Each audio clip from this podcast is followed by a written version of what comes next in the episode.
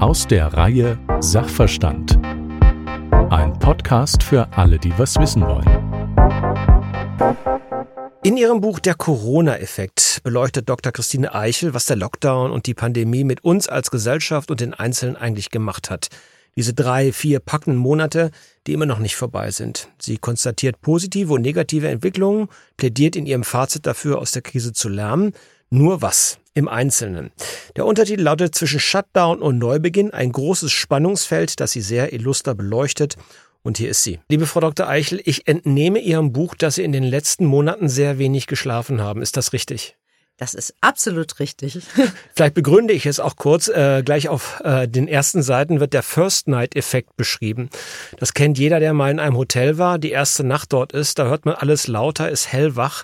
Die Bettdecke hat zu viel Polyester, das Kopfkissen ist zu hart oder zu weich und dann hilft nur noch die Minibar. Und die Menschen quälen sich und finden nicht in den Schlaf. Sie haben sich offensichtlich gerade hingesetzt, äh, die Nachttischlampe angemacht und was, ein Computer oder Block und Stift rausgeholt und angefangen zu schreiben? Ich habe am Schreibtisch gesessen, aber ich bin sowieso jemand, der sehr gerne bis tief in die Nacht hinein arbeitet. Und auch insofern ist dieser Shutdown für mich gar nicht so desaströs gewesen. Ich bin es ja gewohnt, als Autorin eben auch viele, viele Stunden Tage, Wochen mal ganz allein zu verbringen, mich zurückzuziehen, um zu schreiben. Trotzdem war es eine anstrengende Parforce-Tour, weil Sie haben alles durchforstet. Sie waren in Winkeln in der Zeit, die ich gar nicht durchstöbert hätte. Während alle Welt sich mehr oder weniger in den Albtraum wiegte, haben Sie sehr akkurat und sehr genau die Dimensionen dieser Krise beschrieben. Äh, hatte Sie auch manchmal um den Schlaf gebracht oder waren Sie immer frohen Mutes? Ich muss gestehen, dass ich äh, vielleicht so viel Gottvertrauen oder Naivität habe, dass ich mich nicht wirklich bedroht gefühlt habe. Ich glaube, es erging mir da aber wie vielen Menschen, die zwar diese recht hohen Zahlen gesehen haben, aber sie waren ja prozentual nicht so hoch, dass man das Gefühl hatte, die Pandemie steht vor der Haustür. Man war eigentlich über lange Strecken vor allem Zuschauer und wir konnten quasi aus der sicheren Bastion der Wohnung heraus medial an etwas teilnehmen, was es so noch nie gegeben hatte, nämlich den Shutdown, eine kollektive Bedrohung, was für uns ja etwas komplett Neues war. Also ich sag mal, für die nach dem Krieg geborenen war das ein Ausnahmezustand, wie man ihn noch nie erlebt hat. Und dieser Ausnahmezustand hat unter anderem zur Folge gehabt, dass wir plötzlich äh, ein Bewusstsein bekamen, dass das Leben Risiken haben kann. Weil ich habe so überspitzt geschrieben, eigentlich war vorher das größte Risiko, äh, aus dem Haus zu gehen mit drei Prozent Akku. Wir fühlen uns ja ganz sicher in unserem Sozialstaat, in einem Staat, der die ordnungspolitischen Rahmenbedingungen setzt. Also wir haben nicht das Gefühl, wir sitzen auf einem Pulverfass. Und diese Gewissheit, diese Sicherheitsgewissheit ist natürlich schon auch nachhaltig erschüttert worden. Sie haben geschildert, dass wir das eigentlich mehr oder weniger medial zur Kenntnis genommen haben. Hm. Fanden Sie es eigentlich übertrieben, verzerrt oder haben Sie es wahrgenommen als äh, ständiges Bemühen, in eine Akkuratheit zu kommen, die man eigentlich zu keinem Zeitpunkt genau hatte? Weil es ist ja ein neues Virus gewesen. Man wusste nicht, wie man damit umgehen sollte. Die Politik wusste es nicht. Die Wissenschaftler haben sich auch gerne und häufig widersprochen, was zum wissenschaftlichen Diskurs dazugehört. Nur wir Laien haben es nicht als solches verstanden. Es wurden viele Fakten kommuniziert, beispielsweise Zahlen, aktuelle Infektionszahlen, auch Todeszahlen vom Robert Koch Institut vornehmlich. Aber wir haben natürlich auch ein Infotainment gesehen, denn die Berichterstattung, wie wir sie gesehen haben in Nachrichtensendungen, Sondersendungen, auch in den Talkshows als Einspieler, haben schon sehr auf das Reißerische gesetzt. Also da hatte ich manchmal das Gefühl, das ist wie so Frontberichterstattung. Und man hat dann ja auch eine Inflationierung bestimmter schockierender Bilder gesehen.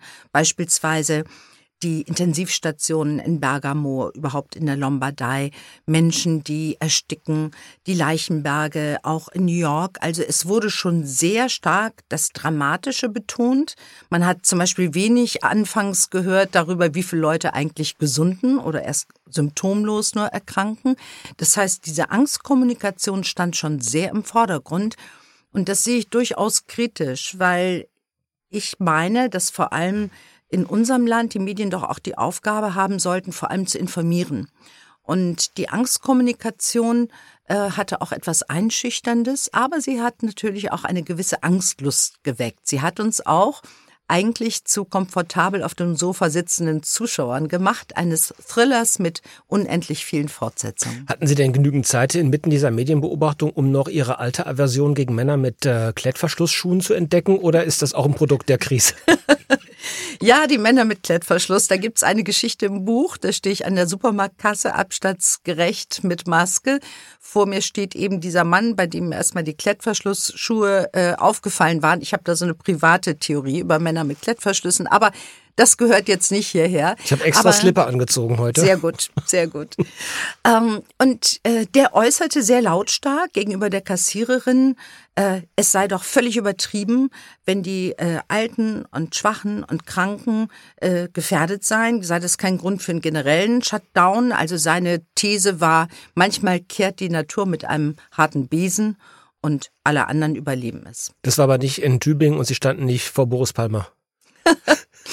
Nein, und äh, es war in Berlin, aber natürlich die Diskussion, äh, die sich anschloss, nicht nur an der Supermarktkasse, äh, nicht nur äh, auf der Straße, bei vielen Menschen, auch die ich kenne, war natürlich eine viel tiefer gehende. Ist es gerechtfertigt, für den Schutz der Schwachen alle gewissermaßen in Haft zu nehmen, dass mhm. alle zu Hause bleiben müssen? Und das ist eine ernste Thematik. Es hat ja Stimmen gegeben, die sagten, äh, nicht mit diesen sozialdarwinistischen Tendenzen, sondern ganz vernünftig begründet, lasst uns doch alle schützen, bei denen ein schwerer Verlauf der Covid-19-Erkrankung wahrscheinlich ist und lasst die anderen einen Alltag auf Abstand haben, damit die Langzeitschäden des Shutdowns nicht so groß werden. Da hat aber dann auch quer durch die Parteien das Wort Altersdiskriminierung sofort die Runde gemacht. Die Kehrseite war aber, dass anfangs vor allem die Seniorenheime, die Altersheime, die Pflegeheime nicht ausreichend geschützt wurden. Das heißt, im Grunde hätte man ja auch sofort politisch reagieren müssen und Reintests machen für Pfleger und ähm, äh, Insassen, Heimbewohner, um den Anfängen zu wehren und diese hochgefährdete Risikogruppe von Anfang an konsequent zu schützen. Und während wir alle aufgefordert waren, zusammenzuhalten, haben wir die ganze Zeit eine Gruppe der Bevölkerung belastet, die multiple in der Lage ist, verschiedene Aufgaben auf einmal wahrzunehmen, nämlich die Frauen. Da hat man mehr oder weniger alles abgeladen, die zu Hause saßen, die die Kinder unterrichtet haben, die dann auch noch Homeschooling gemacht haben, die auf die Kleinen aufgepasst haben, die auch noch zu Hause gearbeitet haben. Äh, wann ist Ihnen das aufgefallen und wodurch, dass da offensichtlich äh, eine gewisse, eine gewisse Ungleichheit äh, in der Art und Weise der Lastenverteilung besteht? Wie wohl alle während der Krise habe ich extrem viel telefoniert, WhatsApp geschrieben, Mails geschrieben, geskypt und äh, meine Freundinnen, die jüngere Kinder haben, waren fast alle verzweifelt. Die sagten, dass sie plötzlich dieses Multitasking, was man ja immer mit seinem Augenzwinkern eher vorher sagte, dass sie das jetzt in einer Weise erlebten, die wirklich in die absolute Erschöpfung ging. Denn es hat sich gezeigt, äh, und zwar wissenschaftlich bestätigt äh, durch eine Studie der Universität Potsdam, dass die Frauen tatsächlich unter der Krise viel mehr äh, gelitten haben, weil die Männer sich gar nicht so verantwortlich gefühlt haben. Das heißt, es waren die Frauen, die Homeoffice gemacht haben, die das Homeschooling organisiert haben, die den Haushalt geschmissen haben, die auch noch die Kinder bespaßt haben. Also dieses ganze Paket äh, einer 24-Stunden-Betreuung von Kinder, Gatte, ähm, Haushalt hat doch viele an den Rand der Erschöpfung gebracht. Und ich muss Ihnen sagen, gerade gestern habe ich mit einer Freundin gesprochen, deren Kinder sechs und zehn sind. Und die sagt, der Spuk ist ja immer noch nicht vorbei. Wir wissen nicht, wie es nach den Sommerferien weitergeht. Und äh, sie hat durch Homeoffice versucht, einiges aufzufangen. Aber sie sagt, beruflich und auch für ihre Kräfte sei es eine Katastrophe. Äh, eine der Karikaturen, über die ich am stärksten lachen musste, war ein Mann, der auf, äh, sagen wir, mit sehr großem Gesäß, sehr breitbackig auf der Couch sitzt und im Unterhemd bekleidet, Feinrippen natürlich und sagt, komisch, früher saß ich die ganze Zeit zu Hause, heute rette ich die Welt. Also da gab es einen neuen Typus Helden auf einmal. Ich gehe mal davon aus, dass es jetzt auch die eine oder andere Frau gab, die war aber nur anders gekleidet. Der Phlegmatiker, das, äh, Couch Potatoes, Stubenhocker hatten auf einmal eine Renaissance. Gleichzeitig war körperliche Nähe extrem mangelhaft. Also es gab nicht diese Möglichkeit. Das dauert auch noch heutzutage an. Also wir beide haben uns nicht mal die Hand gegeben. Mhm. Äh, Sie hatten nicht mal den Reflex im Übrigen, viele haben den ja noch. Haben Sie sich den abtrainiert willentlich oder haben Sie so gelitten, dass Sie sagen, okay, ich habe es jetzt ein für alle Mal begriffen? ich muss gestehen, ich habe doch recht schnell verinnerlicht, dass der Handschlag, der mir übrigens auch früher nicht immer gefallen hat, bei Ihnen wäre es mir sehr leicht gefallen, aber manchmal, wenn man ausging, habe ich auch so gedacht, ich möchte eigentlich jetzt nicht jedem die Hand reichen, der hier steht. Ähm, aber diese, diese Nähevermeidung war natürlich wichtig und ich glaube, die Sensibilisierung generell dafür, wie man sich in der Öffentlichkeit bewegt, was man berührt, äh, mit wie man auf Tuchfühlung geht, kann ja auch gar nicht so schlecht sein. Das andere ist, was Sie erwähnt haben, sehr interessant. Diese Devise bleibt zu Hause, stay home, war natürlich irgendwie eine mentale Provokation, denn plötzlich waren mhm. wir Helden, indem wir zu Stubenhockern wurden. Und auch das, selbst das Faulenzen, äh, das ja bei uns immer so ein bisschen nichts tun, nichts nutz, immer so eine negative Konnotation hatte. Selbst das war ja im Grunde wohl gelitten plötzlich. Einfach zu Hause auf der Couch sitzen. Es gab übrigens auch eine sehr schöne Karikatur aus Indien. Da sitzt Superman zu Hause auf dem Sessel und hat eine Zeitung in der Hand, auch mit der Stay-Home-Zeile. Und neben ihm steht eine aufgebrachte Frau und sagt, ja, tust du gar nichts gegen das Coronavirus? Und er sagt, siehst du doch, mache ich doch gerade. Und genau das war eigentlich das Verrückte. Es gab ja noch die sichtbaren Helden, die Pflegekräfte, die Ärzte, die Mitarbeiter von Supermärkten, aber es gab plötzlich Millionen unsichtbare Helden, deren Heroismus simpel darin bestand, zu Hause zu bleiben. Kurz bevor Lufthansa gerettet werden sollte mit neun Milliarden, zum Zeitpunkt unseres Gesprächs steht das ja noch in Frage, äh, gab es einen sehr zynischen Vorschlag, vielleicht können wir einfach für die klatschen, das hat ja bei den Pflegern schon so gut funktioniert. ähm, da ist immer noch die Frage, wie viel die jetzt eigentlich im Einzelfall bekommen. Da war aber immer von vornherein die Rede davon, das wird sich jetzt nachhaltig ändern. Also systemrelevant, äh, Systemrelevanz haben wir jetzt begriffen. Haben wir das begriffen? Ich glaube, mental ja, haben wir begriffen, dass die Frage der Systemrelevanz sich nicht nur auf Berufe richtet, die früher das größere Ansehen haben, vor allem die akademischen Berufe, also Richter, Ärzte, Chirurgen, äh, Anwälte, sondern dass wir jetzt auch sehen, Systemrelevanz heißt, wer ist das Rückgrat unserer Gesellschaft? Und das sind natürlich die sogenannten Dienstleister, die Frau an der Kasse, der Mann hinter der Wursttheke, das sind die Pflegerinnen und Pfleger, das sind die Ärzte. Und aber wir haben auch gesehen, dass die Wertschätzung dieser Berufe äh, erstmal so im Bewusstsein nicht da war und dass sie natürlich auch durch die politischen Strukturen gar nicht da ist. Und dazu gehört Unterbezahlung, Schichtdienst. Oft müssen auch Doppelschichten gefahren werden. Es gibt ja einen großen Nachwuchsmangel auch in pflegenden Berufen. Das heißt, Jetzt wäre wirklich mal ein Anlass, weil es schon mal ein, ein gesellschaftliches Bewusstsein dafür gibt, diese Berufe aufzuwerten, aber eben nicht nur durch wünschenswerten und sehr sympathischen Applaus von Balkonen, sondern wirklich durch eine strukturelle Änderung. Und äh, ich hoffe, dass diese Änderungen kommen. Ich bezweifle manchmal, ob all das, was wir uns jetzt im Nachhinein der Krise wünschen, weil wir Defizite gesehen haben, ob das auch bezahlbar sein wird. Es werden milliardenschwere Pakete aufgelegt, die Hilfspakete waren schon milliardenschwer. Irgendwann muss die Zeche bezahlt werden. Und ich hoffe, dass genug Raum bleibt für positive Innovationen. Mhm. Also es gibt ja das Präventionsparadox. Sie haben dann davon gesprochen im Buch, es könnte möglicherweise ein Hilfsparadox geben. Also das ist gerade der von Ihnen genannte Punkt, glaube ich, dass wir sehr viel Geld aufwenden und uns damit mehr oder weniger wirklich in den Ruin treiben. Also das Geld, das eigentlich zur Rettung beitragen sollte.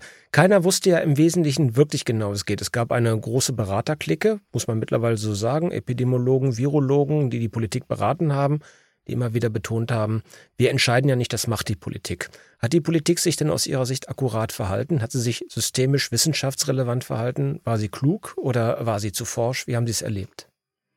Zunächst bleibt festzuhalten, dass die Devise Safety First richtig war. Wir gehören ja zu den Ländern weltweit, die eigentlich die Krise bis jetzt am besten gemanagt haben. Insofern sei das vorausgeschickt. Ähm, man kann jetzt mal in die Details gehen. Ich glaube, dass ähm, die Transparenz der Entscheidung nicht immer gegeben war. Und was natürlich zusätzlich für Irritationen sorgte, war, dass Wissenschaft, wie das immer bei Wissenschaft ist, sich auch oft selbst revidiert hat. Erst hat man uns wochenlang erzählt, Hände waschen, dreimal am Tag, zweimal Happy Birthday singen.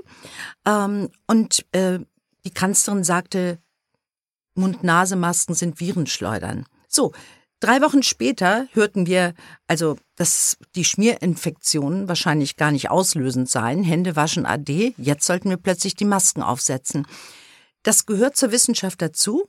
Karl Popper hat das Falsifikation genannt. Jede wissenschaftliche Theorie ist so lange haltbar, bis sie widerlegt wird. Nur ich glaube, es wäre besser gewesen, äh, von den Politikern zuzugeben, wir improvisieren, wir sind auch immer nur auf dem Kenntnisstand, der uns gerade von den Wissenschaftlern durchgereicht wird und wundert euch nicht über Widersprüche, wundert euch nicht über Kursänderungen. Es wurde aber von Anfang an und auch besonders durch die erste Fernsehrede der Kanzlerin so verbreitet, unsere Maßnahmen sind alternativlos, ihr müsst euch fügen, sonst passiert etwas Schreckliches. Und äh, diese vermeintliche Alternativlosigkeit auch zusammen mit der Tabuisierung einer Debatte über die Verhältnismäßigkeit der Maßnahmen hat doch dazu geführt, dass dann plötzlich Verschwörungstheoretiker auf den Plan kamen. Menschen mit Wissenschaftshintergrund und ohne, die plötzlich uns erzählen wollten, auf vielen Kanälen, äh, es äh, gebe gar kein Virus und die ganzen Maßnahmen seien nicht gerechtfertigt. Und das hat zu einem Erstarken antidemokratischer Kräfte geführt, die sich dann auch in diesen Anti-Corona-Maßnahmen Demonstrationen gezeigt haben. Das hat mich erschreckt, dass doch so viele Menschen einen Vertrauensverlust plötzlich hatten in die Demokratie. Und ich glaube, da wäre ein bisschen anderes Krisen äh, Management im Sinne einer Krisenkommunikation besser gewesen. Wo Sie gerade von Erschrecken sprechen, es gibt einen Satz aus Ihrem Buch, ich weiß gar nicht, ist der von Ihnen oder ist es ein Philosoph, den Sie zitieren? Also die Decke der Zivilisation ist dünn, aber sie wärmt uns nur in Friedenszeiten. Äh, das habe ich sofort verinnerlicht und dachte, okay, ein Satz für die Ewigkeit, weil ich dachte dann an meine ersten Einkaufsexpeditionen, als das Klopapier Papier verschwand. Trotzdem habe ich dafür Momente wirklich Sorge gehabt und dachte, okay, jetzt reißt hier wirklich was ein. Wie ist das eigentlich mit den Nachschubketten? Kriegen wir eigentlich wirklich noch genug? Oh, und Nudeln gibt's auch nicht mehr. Da war mein erstes Erschrecken da. War, ihr, war Ihres früher oder später da? Mich hat es so erschreckt wie Sie. Ich habe wirklich Szenen von Rempeleien, Drängeleien, fast Prügeleien im Supermarkt erlebt. Dieser Satz, die Decke der Zivilisation sei dünn, stammt von dem Soziologen Norbert Elias. Mein Nachsatz, der stammt dann von mir. Sie wärmt uns nur in Friedenszeiten. Ich war schockiert, wie schnell gewissermaßen der Gemeinsinn, das Wohlverhalten aufgesprengt wird und wie eine Einzelkämpfermentalität zutage tritt. Ich meine, es haben Patienten aus Arztpraxen Desinfektionsmittel gestohlen. Äh, es gab Prügeleien mit blauen Flecken um Nudeltüten. Ähm, das heißt, es gab plötzlich einen Verdrängungswettkampf. Nimm mit, was du kriegen kannst. Ich bin mir selbst der Nächste. Und das hat mich doch sehr nachdenklich gemacht, weil ich uns doch für eine recht zivilisierte Nation gehalten habe. Wo doch jeder sich selbst äh, der Nächste ist, gab es doch erstaunlich viele Besiegelungen und Erneuerungen von Freundschaften. Das beschreiben Sie auch. Also plötzlich Menschen, die Sie erstmalig, wow, Sie können noch sprechen und nicht äh, via schriftlicher Nachricht bei einem selber melden. Das haben Sie auch vermehrt erlebt. Ja, ich nenne das Zusammenrücken auf Abstand. Das war eine sehr erfreuliche Begleiterscheinung der Krise. Ich habe so intensive Freundschaften gepflegt äh, während des Shutdowns und danach, äh, wie vielleicht selten zuvor. Ein äh, französischer Freund ist mit mir Ostereier suchen gegangen über einen WhatsApp-Anruf. Also er, ich habe ihn navigiert über seinen Dachgarten und da äh, saß irgendwo im Grünen ein kleiner lila Hase mit einem Zettel, auf dem Christine stand. Es hat mich unendlich gerührt oder ein anderer Freund hat mir Blumen vor die Tür legen lassen. Äh, mit einem dritten habe ich meditiert über eine Zoom-Party. Also dieses, diese Erfahrung von Nähe, die nicht unbedingt physische Nähe bedeuten muss, sondern emotionale Nähe, äh, gehört zu den großen Geschenken dieser Krise. Aber haben wir denn auch wirklich verstanden, was wir da eigentlich aneinander haben? Oder war das einfach nur, man rückt ein bisschen zusammen, weil die Decke der Zivilisation so dünn ist, die körperliche Wärme des anderen spürbar sein muss und jetzt wo es zumindest äh, milder ist und wo auch schon beispielsweise das Robert Koch Institut davon äh, spricht, dass wir vielleicht die zweite Welle vermeiden können, Rücken wir dann alle wieder auseinander und same business as usual, fallen alle wieder zurück in die gleichen Muster oder hat sich aus Ihrer Sicht nachhaltig unverbrüchlich was verändert? Ich glaube, diese Phase war ein Lackmustest. Denn wir haben überlegt, wer sind meine wirklich guten Freunde? Wen kann ich morgens um drei anrufen, wenn mir die Decke auf den Kopf fällt? Äh, mit wem halte ich Kontakt? Wer ruft mich an und fragt, wie geht's dir eigentlich? Das heißt, in Krisenzeiten äh, trennt sich auch ein bisschen die Spreu vom Weizen. Und das ist, glaube ich, etwas, was auch weiter wirkt. Man, man weiß jetzt, was man an wem hat. Drei Monate sind sehr lang.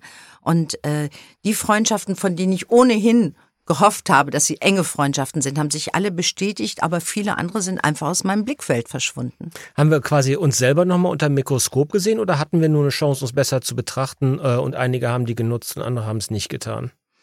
Ich glaube, wir haben uns wirklich wie unter einem äh, Mikroskop gesehen und zwar in zweifacher Hinsicht. Wir haben gesehen, was gut läuft in diesem Land. Spontane Solidarität, Hilfsprogramme, Nachbarschaftshilfe, viele schöne Erlebnisse, Versorgung. auch im Netz.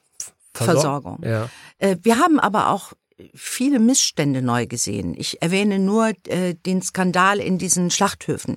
Ich erwähne ähm, äh, häusliche Gewalt, die extrem zugenommen hat während des Shutdowns. Ich äh, erwähne die alleinerziehenden Eltern, äh, die also Väter, Mütter, die Berufstätigkeit und Kinder überhaupt nicht mehr managen konnten. Das heißt, die Krise war wirklich in der Tat ein großes Mikroskop und wir können jetzt mal bilanzieren, äh, welche guten Dinge haben wir entdecken können, aber auch welche schlechten, die sich verändern müssen.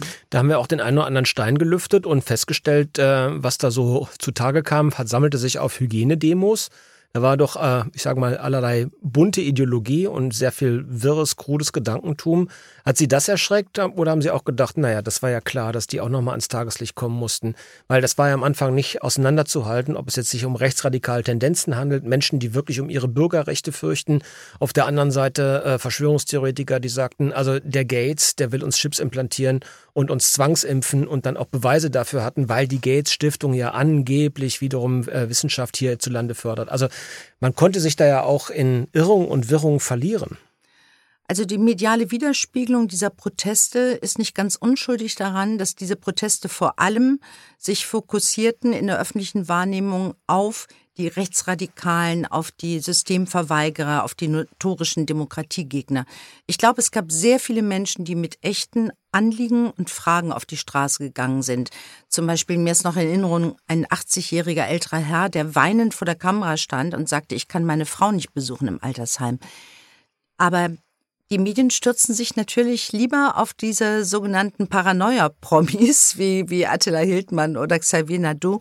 Und das ist schade, denn auch das hat wiederum dazu beigetragen, dass die Debatte nicht wirklich offen geführt wurde. Ähm, das Schicksal ihrer Mutter, beziehungsweise das, was ihrer Mutter widerfahren ist, wird hingegen von den Medien nicht berichtet. Sie schreiben aber darüber. Vielleicht erzählen Sie es.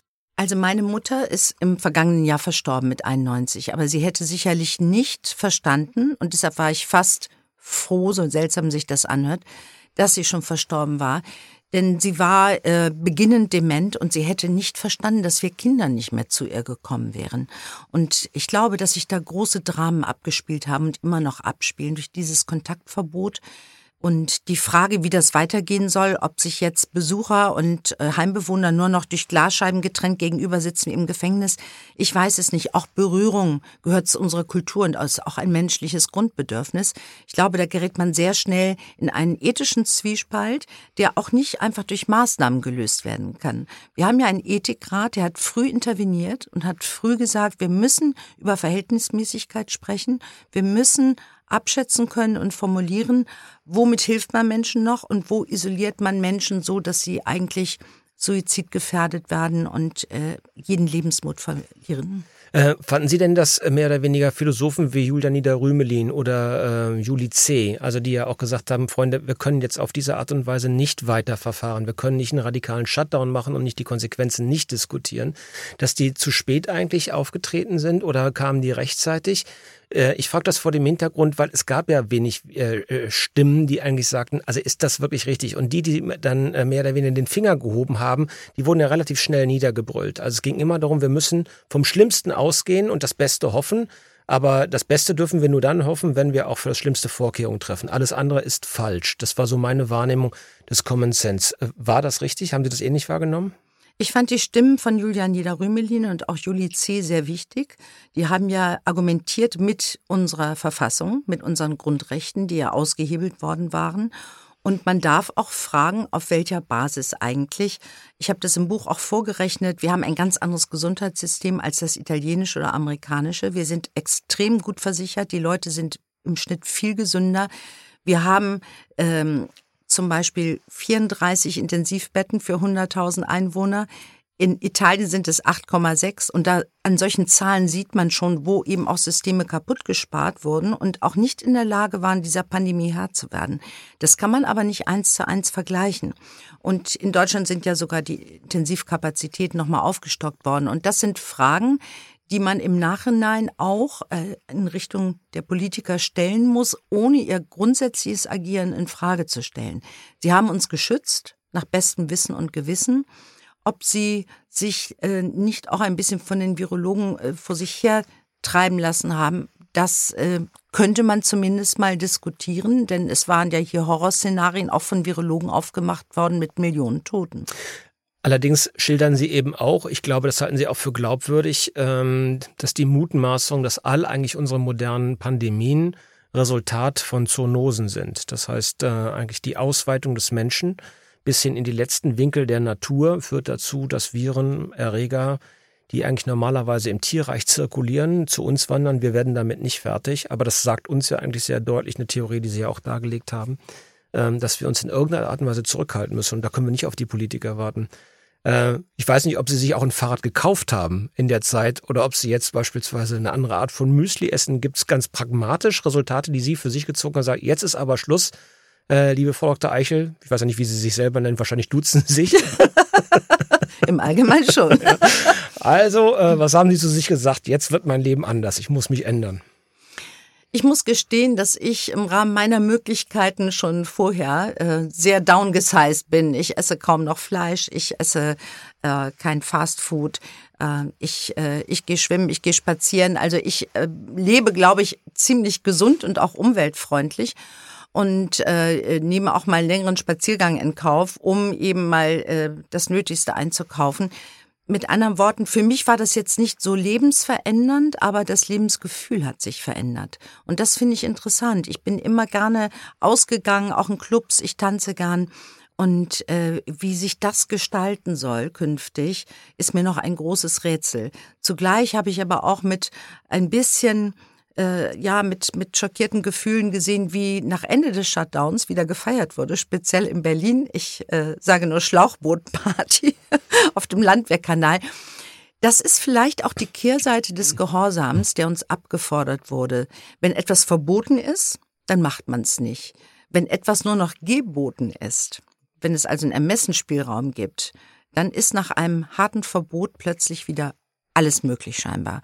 Und das ist schon auch ein psychologischer Effekt dieses harten Shutdowns, der ja mich ein bisschen besorgt werden lässt. Aber da hieß es ja immer, das können nur die Schweden, äh, die jetzt gerade große Schwierigkeiten haben, tatsächlich mit ihrer Laissez-faire-Haltung. Das können nur die Schweden. Wir Deutschen sind da einfach vom Charakter her autoritärer. Beschreiben Sie ja auch. Im Grunde genommen, wenn es schwierig wird, muss die Regierung es richten. Ähm, fanden Sie das gut, dass wir uns alle so brav verhalten haben oder hätten Sie sich ein bisschen mehr Aufsässigkeit gewünscht? Ich finde gut, dass äh, die meisten, und da gibt es auch Zahlen, das ist, geht bis weit über die 80 Prozent, die Maßnahmen richtig fanden und sie auch befolgt haben. Ähm, diese Art von Gehorsam ist bei einer Pandemie wie dieser sicherlich gerechtfertigt. Er hat mich trotzdem ein bisschen beklommen gemacht. Wir sind natürlich ein extrem sicherheitsbedürftiges Volk. Nach zwei Weltkriegen, die vom deutschen Boden ausgingen und über die ganze Welt Unheil gebracht haben, haben wir ein extrem hohes Sicherheitsbedürfnis. Keine Experimente war der große Wahlslogan von Adenauer in den 50er Jahren.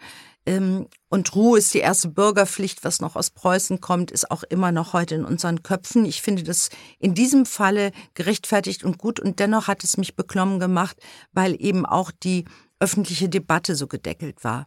Und wenigstens diese Art von Ungehorsam in Anführungsstrichen, nämlich Fragen zu stellen, und zwar äh, nicht auf der Basis wilder Verschwörungsspekulationen, sondern auf der Basis dessen, dass ein mündiger Bürger, der partizipiert, auch am Diskurs zur Demokratie gehört.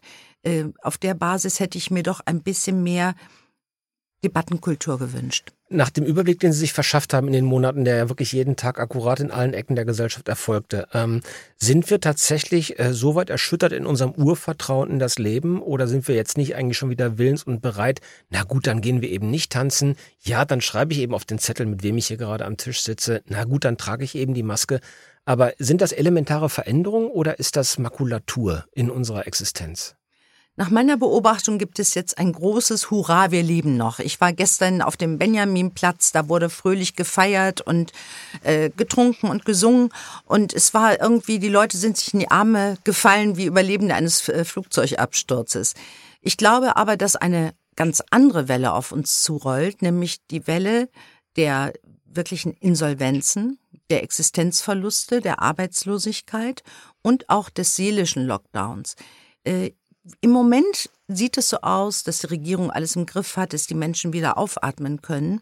Aber der Kassensturz, der wird noch ein bisschen auf sich warten lassen, kommt wahrscheinlich Ende des Jahres oder zu Beginn des kommenden Jahres. Und dann werden wir feststellen, das, was wir noch mit viel Begleitung und viel, ich sag mal, Pampern der Regierung noch erlebt haben, das wird dann irgendwann vorbei sein. Und dann kommen für die einen Steuererhöhungen und für die anderen Existenzverlust. Und ich glaube, dann beginnt nochmal ein großes Nachdenken darüber, wie gerechtfertigt der Shutdown war. Das heißt, Sie sehen sich gezwungen, einen zweiten Teil des Buches zu schreiben, weil Corona ist ja noch nicht vorbei?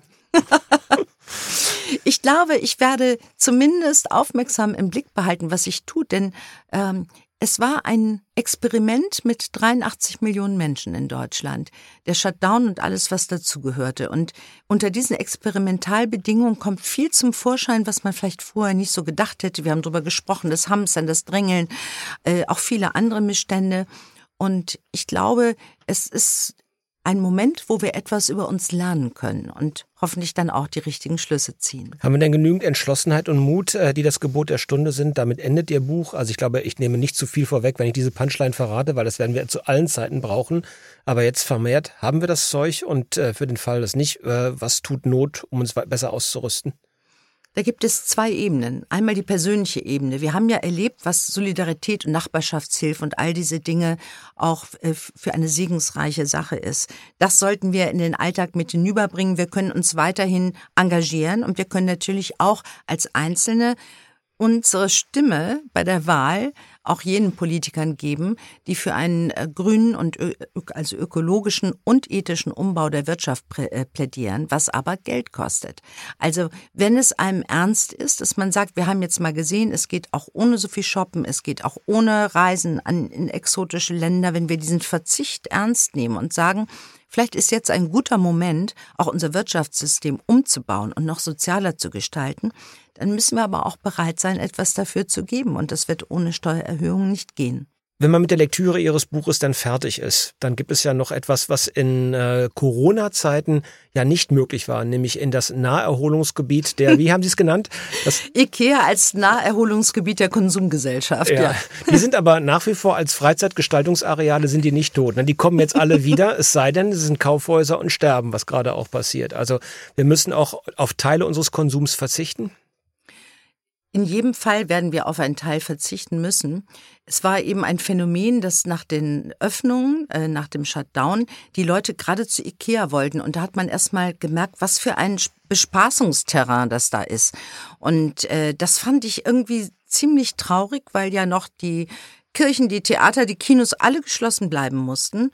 Und da hat sich der Begriff der Systemrelevanz mal gegen den Begriff gekehrt. Denn wenn das unsere Kultur ist, dass man bei Ikea da zwischen den Möbeln rumspringt, dann ähm, äh, ist die Kulturnation vielleicht nicht ganz so kulturell. Jetzt sind Sie promovierte Philosophin, Geisteswissenschaftlerin, äh, musikaffin. Ich nehme aber nicht an, dass Sie im Baumarkt waren, oder? Oder haben Sie da auch Inst Instrumentenbau betrieben aus lauter also Verzweiflung? Meine, meine Hände eignen sich hervorragend für die Computertastatur und auch für die Tastatur meines Flügels, aber Nägel in die Wand haue ich eher selten.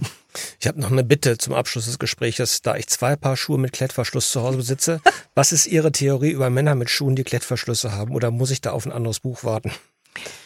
Ja, das wäre vielleicht auch mal ein Buch wert. Ähm, die Theorie ist eigentlich, dass ähm, Männer, die diese Schuhe mit Klettverschluss tragen, so ein bisschen ihre Kindheit mit ins Erwachsenenalter rübergerettet haben. Die tragen auch oft gerne Sweatshirts mit lustigen Bildern drauf. Und äh, es ist so ein, so ein Hauch einer Infantilisierung, die unheimlich charmant sein kann, aber zuweilen auch innervierend. Ich glaube nicht, dass Sie beim nächsten Gespräch diese Schuhe tragen werden. Ich danke Ihnen aber sehr herzlich für das Gespräch. danke, Dr. Christine Eichel. Herzlichen Dank für das Gespräch.